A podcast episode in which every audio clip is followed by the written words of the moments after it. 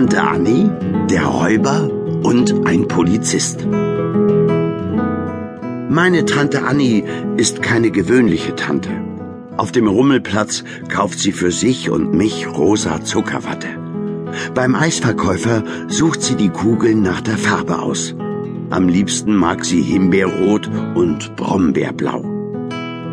Wenn ich auf der großen Schaukel sitze, stößt sie mich immer so stark an, dass ich fast vom Brett rutsche. Wenn ich vom Mäuerchen springe, sagt sie, schön hoch war das.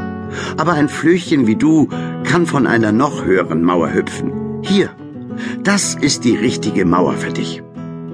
Wenn ich ein Bild malen will, gibt sie mir ein riesengroßes Stück Papier, damit auch ordentlich was drauf geht und sagt, wie gut, dass mein Flüchen mit all den schönen Farben so große fröhliche Bilder malt. Wenn ich bei Tante Annie übernachte, esse ich abends immer vier Brote mit Butter und Wurst, weil ich schon vier Jahre alt bin und schnell wachsen will.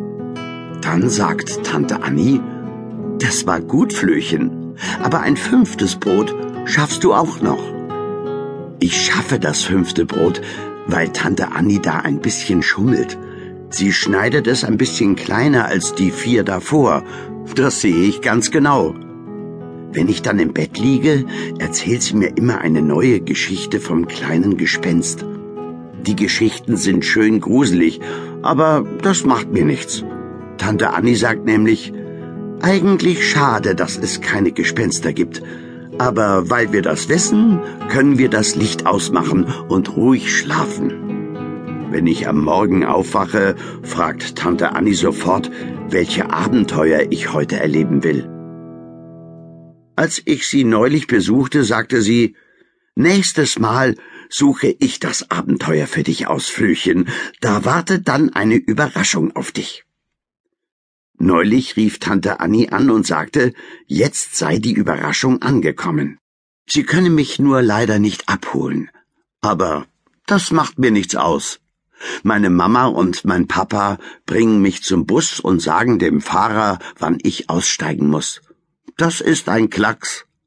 Tante Annie sagt, wenn jemand so wild schaukeln und von so hohen Mäuerchen hüpfen und so viele Brote essen und nach gruseligen Geschichten vom kleinen Gespenst ruhig schlafen kann, für den ist eine Fahrt allein mit dem Bus ein Klacks.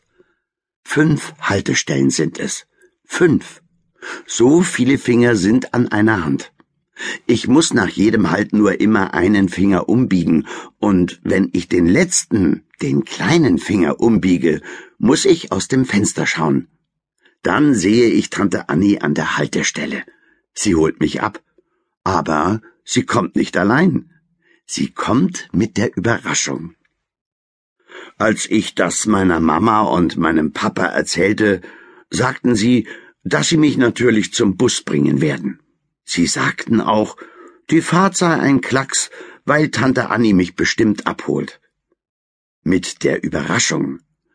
Meinen Freunden Leo und Max und Lina erzählte ich, dass meine Tante Annie eine Überraschung für mich hat und dass ich allein zu ihr fahren werde. Leo fragte, was ist das für eine Überraschung? Das weiß ich doch nicht. Max kickte ein Steinchen weg. Darfst du denn das? Ganz alleine im Bus fahren? Erlaubt das die Polizei? Leo sagte, Du darfst noch nicht alleine fahren, weil du bist ja erst vier.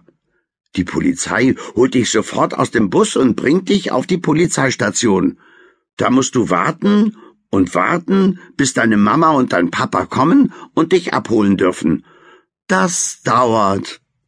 Und überhaupt, also ich würde lieber nicht allein im Bus fahren. Quatsch, antwortete ich. Meine Mama und mein Papa und Tante Annie sagen, das Busfahren ist ein Klacks. Aber was ist, wenn Tante Annie dich nicht abholt? fragte Lina.